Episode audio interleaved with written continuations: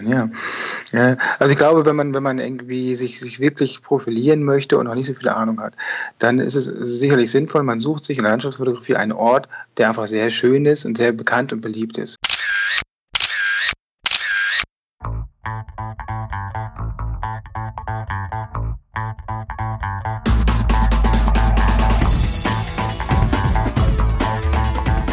Herzlich willkommen bei Photocast dem Podcast, wo Fotografen Rede und Antwort stehen. Hier verraten dir Profis und ambitionierte Hobbyfotografen den ein oder anderen Tipp. Und hier ist dein Gastgeber Thomas Meurer.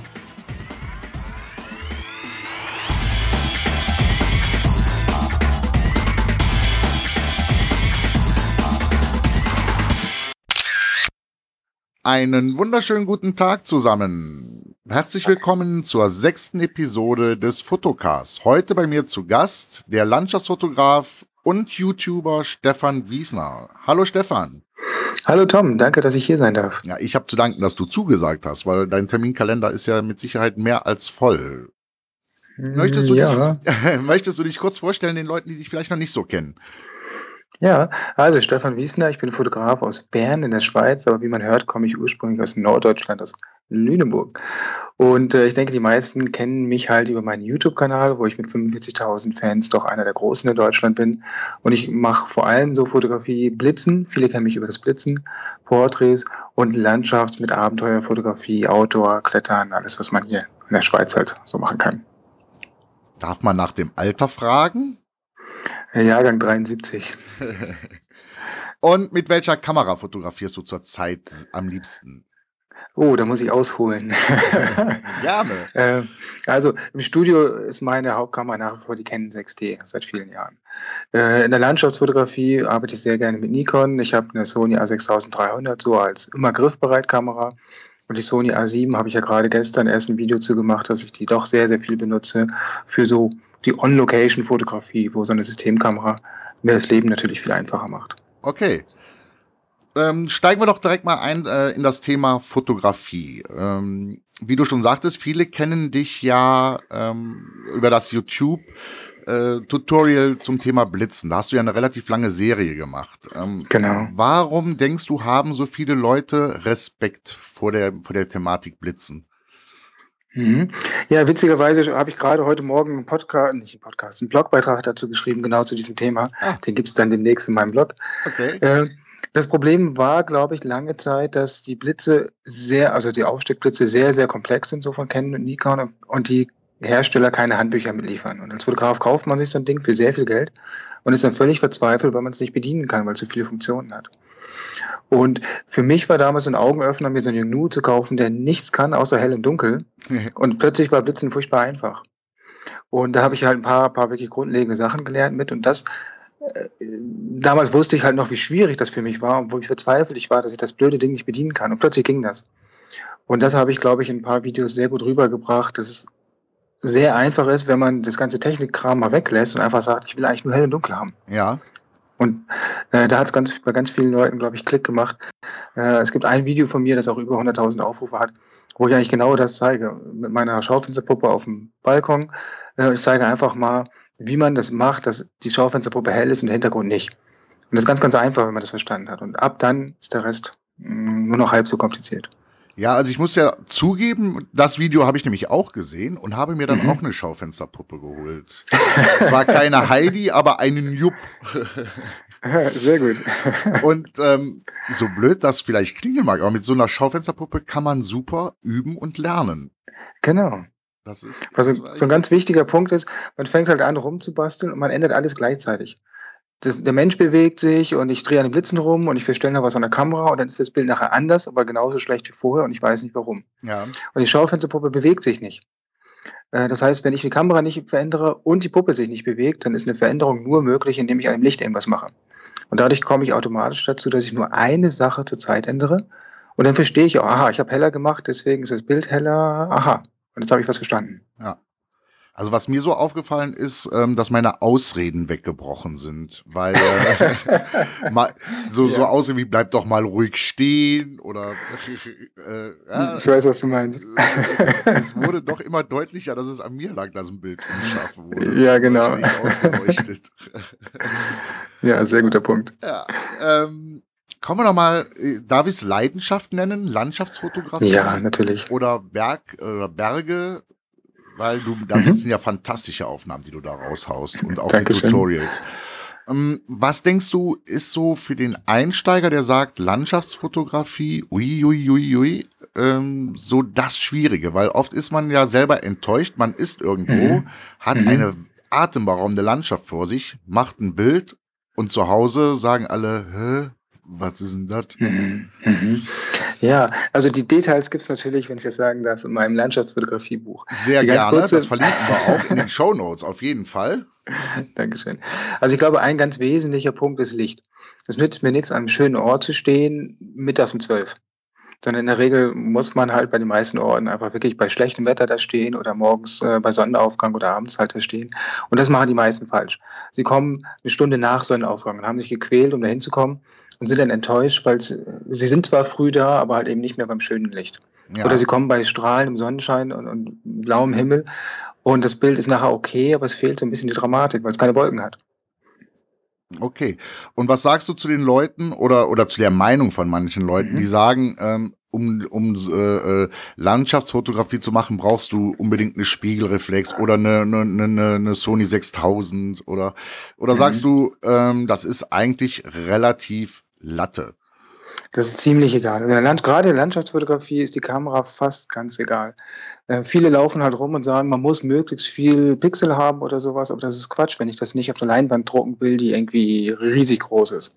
Für Online-Publizierung oder auch für Bilder, die man sich so normal zu Hause an die Wand hängt, ist heutzutage jede halbwegs vernünftige Kamera ausreichend. Okay.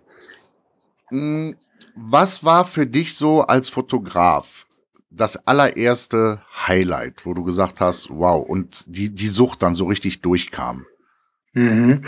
Äh, als ich angefangen habe zu lernen, ähm, reproduzierbare Bilder zu machen. Am Anfang war das so, ich habe fotografiert und immer mehr und es kamen hin und wieder gute Bilder raus. Und ich war ganz stolz auf mich, aber ich konnte eigentlich nicht sagen, warum. Das war mehr so Zufall quasi über Masse. Ja. Und irgendwann habe ich dann so nach und nach halt lernt man ja Grundlagen und Prinzipien und so weiter. Und irgendwann kriegt man das hin, dass man Bilder nochmal macht und die sehen genauso aus. Und dann, ab dann habe ich das Gefühl gehabt, jetzt bin ich irgendwie zumindest so halbwegs ein Fotograf, weil ich langsam weiß, was ich da mache und nicht nur durch Zufall äh, Ergebnisse erreiche. Also ähm, höre ich da auch raus, dass du sagst, ähm, wer es wirklich äh, ernsthaft angehen will, soll einfach rausgehen und machen, machen, machen, machen. Ja, nicht nur machen, sondern bewusst machen. Ich glaube, das ist das Entscheidende. Bewusst machen und bewusst sagen, ich habe ein Zielfoto im Kopf ja. und das versuche ich zu erzeugen. Das kann eins sein, das man schon mal gemacht hat. Das macht es einfacher, weil man weiß, das war meine Kamera und ich stand an dem Ort und äh, ich konnte das schon mal und ich weiß nur nicht, was ich da gemacht habe. Das hilft natürlich. Aber ich glaube, das Entscheidende ist, dass man Zielfoto umsetzen kann. Ab dann, finde ich, kann man sich Fotograf nennen. Okay, also zu Hause sich selber eine Aufgabe setzen mhm. und die versuchen umzusetzen. Genau. Okay. Du hattest ja mal so einen Contest ähm, ausgerufen oder, oder eine Mitmachaktion. Ich glaube, es waren 30 Tage Weitwinkel oder sowas in der Richtung. Ja, sowas. Tage mhm. Weitwinkel. Mhm. Wie kam das an? Ähm, hast du da ein Feedback bekommen von wegen, wow, mhm. äh, ich wusste gar nicht, dass man mit dem Weitwinkel so gut oder solche Bilder machen kann? Kam da irgendwas? Doch, ja, ja. Äh, also das habe ich über Instagram gemacht und dann über einen Hashtag konnte man dann halt eben quasi das den anderen mitteilen, was man da macht. Und da habe ich sehr viel Feedback gekriegt und zwar genau, wie du es angedeutet hast. Ähm, und zwar gibt es ja auch so dieses Thema, man macht einen 365-Tage-Block. So, und der, Vorteil von sowas ist, man zwingt sich eine Zeit lang zu irgendeinem Thema was zu fotografieren. Wie zum Beispiel, nimm doch mal ein Weitwinkelobjektiv und nur das. Und plötzlich merkt man, dass man anders fotografiert und dass man damit viel mehr machen kann, als man vorher wusste. Das ja. erweitert den Horizont in der Fotografie und das ist natürlich irgendwie immer ein bisschen sinnvoll. Ähm, ähm hast du Lust, mal deinen peinlichsten Augenblick als Fotograf oder peinlichsten Moment als Fotograf zu schildern? Oder mhm. gab es den überhaupt? Nee, gibt's gar nicht so. Jetzt bin ich ein relativ großer Tollpatsch. Mir passieren aber ganz viele Sachen, aber in der Regel Kleinigkeiten. von so, äh, ich habe im Vorfeld darüber überlegt, weil ich wusste, dass die Frage von dir kommt. ähm, nee, also eine richtig Riesenpanne habe ich bislang eigentlich nicht gehabt. Einfach tausend Kleinigkeiten. Also ich muss ja sagen, ich fand die Aktion mit der schwimmenden Zone nicht schlecht. Ja, das ist eine super Panne, aber es ist mir nicht peinlich, sondern es ist ja. mehr so, ja, ach Stefan, typisch. okay, ähm, wenn ähm, jetzt du die Aufgabe hättest, ähm, mhm. jemanden innerhalb von 48 Stunden dazu zu bringen, mh, ein gutes Landschaftsbild zu machen, mhm. was wäre so der Top-Tipp? Gerne auch als Anteaser für dein Buch, weil dein Buch äh, ohne Frage, mhm. das ist empfehlenswert. Dankeschön, ja. ja. Also ich glaube, wenn man, wenn man irgendwie sich, sich wirklich profilieren möchte und noch nicht so viel Ahnung hat, dann ist es sicherlich sinnvoll, man sucht sich in der Landschaftsfotografie einen Ort, der einfach sehr schön ist und sehr bekannt und beliebt ist.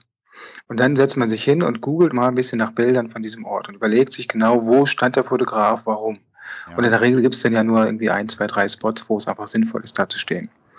Und dann sucht man sich einen Termin und geht da halt zu der richtigen Uhrzeit hin. Und wenn das nichts wird, halt am nächsten Tag nochmal und am nächsten Tag nochmal. Aber hoffentlich mit Wetterbericht braucht man das nur ein, zwei Mal machen. Ja. Versucht genau das Bild nachzumachen. Das wird nie genauso werden in der Landschaftsfotografie, auf gar keinen Fall, aber es wird ähnlich werden. Ja. Und die ganze Vorbereitung dafür, sich überlegen, welches Objektiv nehme ich mit, wo stelle ich mich hin, welche Einstellung nehme ich, zu welcher Uhrzeit muss ich da sein. Dabei lernt man so viel, weil man dann lernt, wie ein richtiger Fotograf zu denken. Und zu verstehen, warum man morgens da sein muss, warum man Blende 8 braucht, warum man 35 mm braucht. Okay. Da, und das können die Leute ja auch alles in deinem Buch ohne weiteres nachlesen, richtig? Das steht da so drin, ja. Ja. Ähm, man sieht dich ja oft in der Schweiz unterwegs sein, mhm. weil du ja da auch lebst und arbeitest. Genau. Ähm, gibst du trotzdem auch mal Workshops äh, in Deutschland? Und wenn ja, wo kann man sich diese Termine mal holen? Oder wo bekommt mhm. man die her? Ja, ich war gerade vorletzte Woche in Emden an der Nordsee und habe da zwei Tage Poetry-Workshop gegeben. Für dieses Jahr ist nichts mehr geplant, äh, aber gegen Jahresende werde ich sicherlich äh, eine Jahresplanung für nächstes Jahr machen und dann werde ich das bei mir auf der Webseite veröffentlichen und bei mir auf Facebook. Mhm, und ähm, jetzt kommt ja eine gemeine Frage nicht, aber äh, nein, nein, nein, nein, nein, nein, nein. Ähm, was ich an deinem an deinem YouTube-Kanal so genial finde, ist wirklich, dass du ein, dass du unabhängig bist, firmenunabhängig. Ja. Ähm, dadurch hast du ja die Freiheit, ganz offen, wenn du was getestet hast, zu sagen, wie du es findest. Mag es Kamera, mhm. Objektiv, Stativ oder was auch immer sein. Ähm, du erreichst ja jetzt mittlerweile ein Bekanntheitsgrad, wo die Möglichkeit ja ohne weiteres besteht, dass irgendwann mal Firmen auf dich zukommen und du mhm. ein sogenannter, ähm, wie nennt man das, glaube ich, Firmenbotschafter oder wie nennt das zum Beispiel? Ja, sowas. Irgendwie mhm. sowas, ne? Ähm, würdest, sagst du dann ja, ähm, lässt dir, sage ich mal, in den Vertrag reinschreiben, ja, aber ich sag trotzdem, wenn, wenn ein Produkt von euch Mist ist, oder sagst mhm. du, Nee, brauche ich eigentlich nicht. Mir ist es wichtiger, dass die Community oder meine, ja, ich, ich nenne es jetzt mal Fans äh, mhm. auf YouTube, ähm, weiterhin sicher sein können, dass das, was ich sage, auch wirklich meine Meinung ist. Hm. Ja, das ist natürlich ein ganz schwieriger Punkt, den ich im Moment auch sehr intensiv mit meiner Freundin diskutiere und wo ich auch sehr viele E-Mails zukriege von allen möglichen Leuten. Äh, das Problem ist halt, äh, wie finanziere ich mich? Mhm. Im Moment ist es ja so, ich, mach, ich habe ja eigentlich einen Hauptberuf als Informatiker. Ich mache jetzt ein halbes Jahr eine Auszeit, also unbezahlter Urlaub. Das heißt, ich lebe von meinem Ersparten und äh, kriege über, mache halt auch keine richtigen Fotografieaufträge, sondern mache eigentlich nur YouTube. Okay. Und kriege ein bisschen Geld rein, aber halt nicht so, dass ich davon leben könnte. Ja. Also nur von YouTube leben, das kann man nur, wenn man hunderttausende Fans hat. So, und das heißt, ich brauche eigentlich einen Sponsor in irgendeiner Form, wenn ich das so weitermachen möchte wie bisher, aber ich kann es nicht ewig vom Ersparen machen. Ja. Das geht ja nicht. Äh, gleichzeitig würde ich dann aber auch viele Fans äh, sehr verärgern. Und dabei ist es eigentlich gar nicht so wichtig, weil wenn du mal genau hinguckst, wie wenig Videos ich mache, die wirklich mit einer Kamera oder einem Objektiv zu tun haben. Die allermeisten Sachen sind ja irgendwas beibringen ja. oder irgendwas zeigen. Und da spielt es ja gar keine Rolle, ob ich eine Sony oder eine Canon in der Hand habe. Wenn ich sage Blende 8, dann kann man das an allen Kameras einstellen. Ja, aber ich sage jetzt ja trotzdem mal, du hast ja trotzdem eine gewisse Verantwortung, weil mhm. ich sage jetzt mal, ja. wenn jetzt Leute sagen, boah, dem Stefan ähm, seine mhm. Art zu fotografieren finde ich geil, mhm. Äh, und ähm, so ist es ja nur auch, ähm, äh, ähm, dass die Leute dann auch sagen, dann hole ich mir auch die Kamera. Ja. Es, es, ist ja einfach so. Ob man das jetzt als, äh, so. ob man das mhm. richtig oder falsch findet, dass das so gemacht wird, sei jetzt mal dahingestellt. Aber äh, man schaut sich Fotografen an und es ist ja mhm. meistens, so sage ich zumindest, der erste Schritt zu einer Firma oder zu einem System. Mhm. Ja. Ja, das ist natürlich so. Und gerade ich bin jetzt auch jemand, der eher günstige Kameras hat. Ich mache ganz viel mit den Sonys A6000 oder sowas. Ja. Ich habe gar keine Profikameras. Äh, und dadurch unterscheide ich mich auch von vielen Profis, die halt mit einer super teuren Kamera rumlaufen, wo ich als Fotograf oder als Einsteiger sage, ja, wenn ich die Kamera hätte oder wenn ich das Model hätte, könnte ich das auch. Und das ist bei mir nicht so. Ich fotografiere normale Leute und ich habe normale Kameras. Äh, deswegen ja, ich sehe deinen Punkt und ich habe im Moment auch noch keine richtige Lösung, wie ich das, äh, das hinkriege. Aber ich muss von irgendwas leben. Ich brauche irgendwann finanzielle Unterstützung ja. von irgendjemandem. Äh, ich schaue da im Moment ein paar Sachen an und ich hoffe, dass ich das ein bisschen so hinkriege, dass es nachher doch für die meisten passt. Aber ich werde so oder so irgendwas ändern müssen. Ja. Ähm, aber ähm, den Mund lässt du dir nicht verbieten. Äh, Frage ich mal so ganz konkret. So. Nein, das werde ich sicherlich nicht. Also ganz konkret zum Beispiel habe ich von, von Nikon schon öfter Kameras gekriegt in den Anfängen, inzwischen nicht mehr, aber in den Anfängen. Und dann habe ich auch meine Kamera zurückgeschickt und gesagt, ich mache kein Review. Okay. Weil, mein Fazit wäre, ich bin nicht zufrieden damit und dann ist Nikon sauer und meine Fans sind auch so, die, die sie haben, sind sauer. und die anderen freuen sich, dass sie sie nicht haben. Also äh, da könnte ich nur bei verlieren. Ja. Und dann mache ich halt, wenn, wenn ich wirklich gar nicht zufrieden bin, dann mache ich halt einfach gar kein Video. Aber in den meisten Fällen ist es ja so, dass die Sachen auch gut sind. Und dann sage ich halt, dass was gut ist und was schlecht ist. Und betone ja immer sehr, dass es schlecht ist im Sinne von, ich für meinen Einsatz würde mir wünschen, dass. Ja. Und für andere kann das aber genau richtig sein, was für mich schlecht ist. Ja. Und das versuche ich rauszuarbeiten. Und ich finde, das bringst du auch super rüber. Also ähm, das, hm, deswegen, ich, ja, ich finde, äh, wenn dass man und das deswegen finde ich es für, ich sag's jetzt mal ganz das mhm. war jetzt also eine Frage die die die jetzt eigentlich speziell für mich gestellt habe weil ja weil ich eben diese diese offene und ehrliche Art von dir äh, sehr schätze ja. und von daher bleib bitte wie du bist so. Ja, das höre ich im Moment sehr viel. Ja. ja, aber es ist natürlich wahr, man braucht ein Dach über dem Kopf. Äh, ja. Äh, Essen muss auf den Tisch und mhm. man möchte auch ein bisschen vernünftig leben. Deswegen ja, kann ich das natürlich das sehr halt gut nachvollziehen. Sehr gut mhm. Das heißt also, dass wir dich vielleicht 2018 mit dem eigenen Stand auf der Fotokina sehen? Nein, auf gar keinen Fall. Ich habe eine Idee, was sowas kostet. Da denkt immer keiner drüber nach. Also ein Stand, der kostet, würde mich kosten so vielleicht 25.000 Euro. Ja. So, also mit, mit allem, was da so zugehört. Ja. Und äh, die kriege ich ja nie wieder rein über ein paar neue gewonnene Fans. Also das macht für mich ja gar keinen Sinn. Äh, was sicherlich ein Thema ist, dass ich mehr als einen Vortrag mache oder dass ich länger da bin als einen Tag oder sowas. Das kann ich sicherlich machen, aber ich ja. werde auf gar keinen Fall einen Stand machen, weil ich bis 2018 nicht das Budget dafür habe, dass das für mich finanziell Sinn macht. Jo. Dann möchte ich mal, ich sag mal jetzt mal nicht auf, auf, auf einen traurigen Punkt äh, kommen, aber es gab ja mal eine Phase, mh, hm, ich sag mal, da hattest mhm. du die Schnauze gestrichen voll von ja. YouTube. Mhm. Ähm, ich glaube, du warst in Schottland und deine Worte in, mhm. Kam in die Kamera war, ich mache nicht mehr, lass mich in Ruhe. Mhm. Jetzt grob übersetzt. Äh, ja. Da habe ich gedacht, das ist jetzt nicht sein Ernst. Und ähm, kannst du darüber mal was sagen? Weil die, es gibt ja sehr viele Leute, die sagen, boah, YouTube, wenn du da einmal bist, das ist ja das Größte. Und, du, und, und ich fand diese ehrliche Art von dir zu sagen, nee, das, da da mhm. gibt's auch total blöde Sachen, die dich richtig mhm. runterziehen können. Mhm. Äh, und dass du auch dazu gestanden hast, zu sagen, nee, leckt mich. Mhm. Ähm, kannst du mal sagen, was da so ja. los war und warum du dann doch äh, schlussendlich gesagt hast, nee, den Spaß lasse ich mir nicht nehmen. Ja, das war natürlich für mich ein ganz wichtiger Punkt. Wie, wie in jeder Beziehung oder großen Projekt, wo hat man ja so Durchhänger und muss sich da durchbeißen, glaube ich. Und der entscheidende Punkt, da der Auslöser war, ich wollte einen englischen Kanal aufmachen und habe dann gesagt, ich mache das als einen Kanal, ich habe zwei Kanäle ja. und schreibe halt ran an das Video Deutsch oder Englisch und habe die Videos zweimal gemacht, auf Englisch und auf Deutsch. Und äh, so dass es also gar keinen Grund gibt für den Deutschen, das englische Video zu schauen, weil derselbe Inhalt gibt es ja auch auf Deutsch. Und das haben natürlich sehr viele geschaut, dann die Deutschen, und äh, es gab dann sehr viele Geschimpfe und sehr viel Daumen runter. Also richtig böswillig, richtig, richtig böswillig. Ja. Und äh, das war jetzt halt auch eine Phase, wo ich psychisch dann auch ähm, nicht so stabil war, um das einfach wegzustecken, wenn ja. hunderte Leute mich beschimpfen das macht und sich über mich, mich über mich lustig machen. Und dann habe ich gesagt, nee, also wenn ihr das so böswillig macht, und das Problem ist natürlich, es sind nicht alle, aber es waren dann wirklich Hunderte, nicht nur ein paar. Ähm, und ich kann es in den Statistiken bei Google genau sehen, die kommen aus Deutschland und äh, also es ist nicht so, dass die Amerikaner ja. Probleme mit mir hätten, sondern dass es wirklich die Deutschen waren. Und das war halt bis dahin immer mein Ziel, dass ich halt auch einen englischen Kanal mache, dass ich die Videos zweimal mache. Ja. Weil ich einfach eine gewisse Größe brauche, um davon leben zu können. Ja, klar. Und der deutsche Markt ist dafür, nur um von, nur von YouTube zu leben, ist der nicht groß genug. Äh, sondern da brauche ich wirklich auch den amerikanischen Markt oder, oder den englischsprachigen Markt. Ja. So, und dann war ich halt, halt richtig sauer, weil, weil ich so viel, wirklich Jahre da rein investiert habe und dann kommen die Leute, sind einfach böswillig zu mir. Und dann habe ich gesagt, ich mache nicht mehr.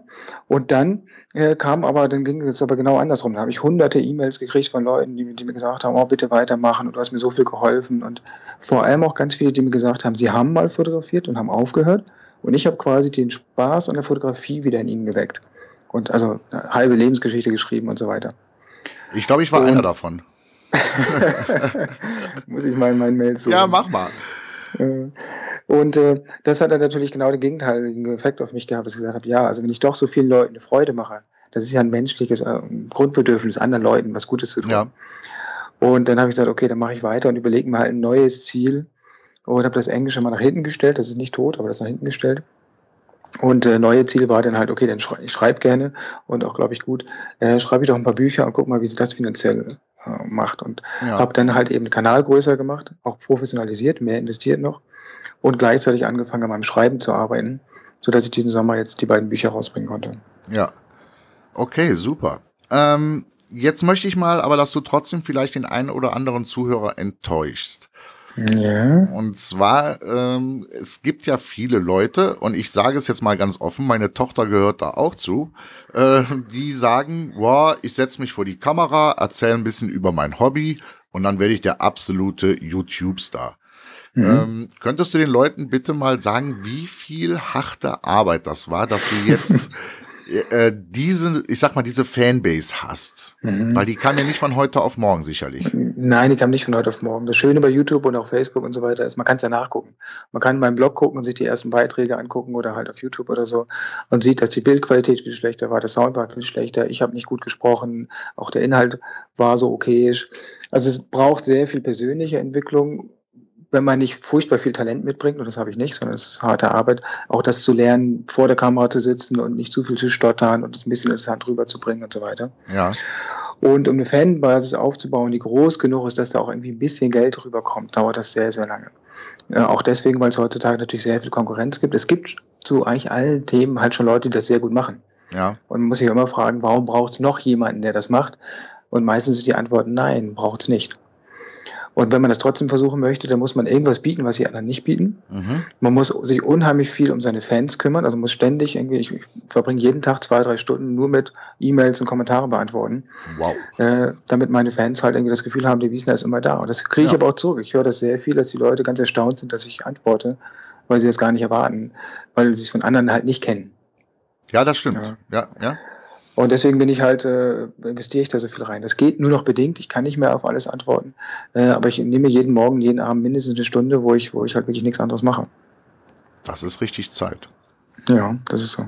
Ja, ja, das ist es eben. Ne? Ähm, viel, ähm, viele sehen, ähm, ja, da steht einer vor der Kamera, erklärt und äh, mhm dann läuft das. Aber dass da wirklich, dass das richtig Arbeit ist. Ja. ja also es gibt ja mal diesen Spruch, äh, ja. Hobby zum Beruf und ähm, aber irgendwann ist das Hobby ja dann auch Arbeit und das sehen genau. viele nicht. Das sehen viele nicht. Ich habe eine sieben-Tage-Woche. Ja, also jetzt auch, wo ich nicht als Informatiker arbeite, habe ich trotzdem eine sieben-Tage-Woche. Ich saß heute Morgen um sechs am Rechner und habe Kommentare gelesen. Ja. Und äh, wenn wir mal um Geld reden wollen, also so ein YouTube-Video, 100.000 Aufrufe, da kriegt man vielleicht 60, 70 Dollar für. So, und jetzt überleg dir, wie viel Zeit du da reingesteckt wow. hast und äh, wie einfach es ist, 100.000 Aufrufe zu kriegen. Die muss man erstmal voll kriegen. Ja. Mhm.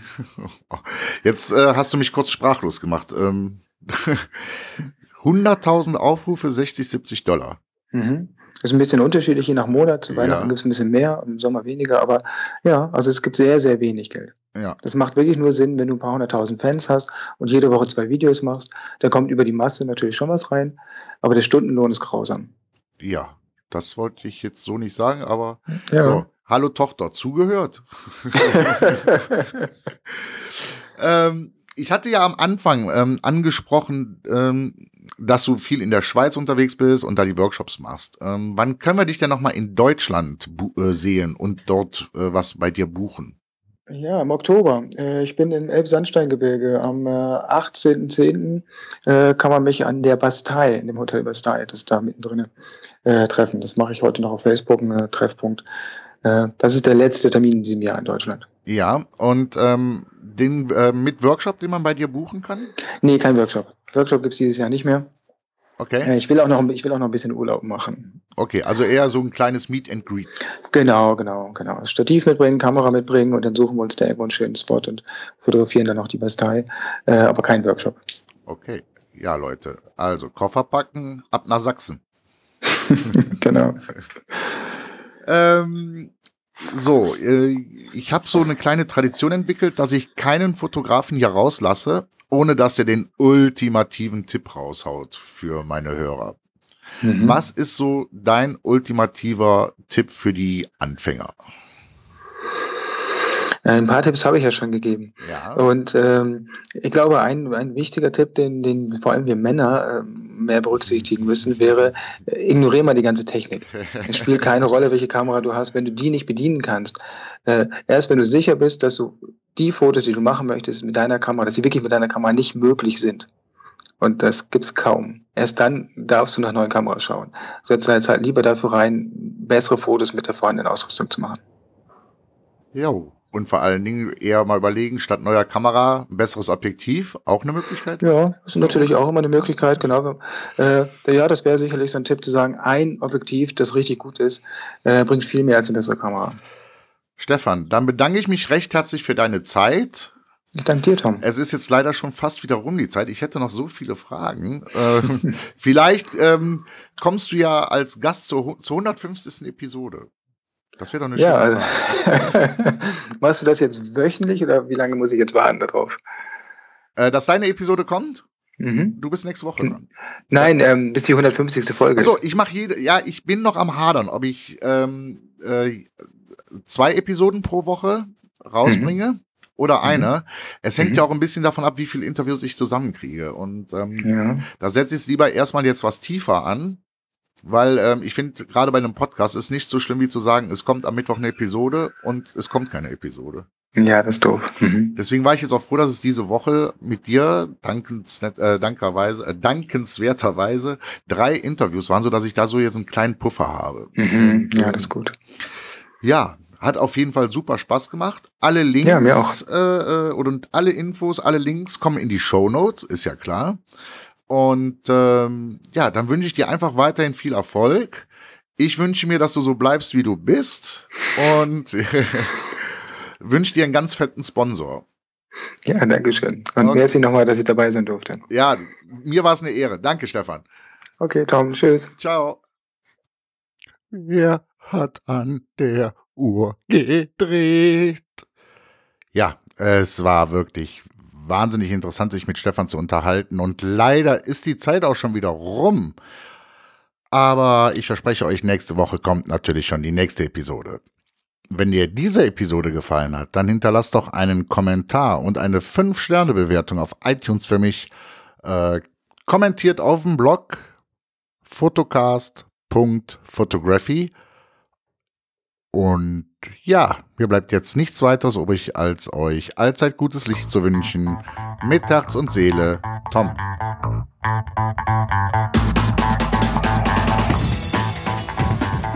Und das war's leider schon wieder für heute.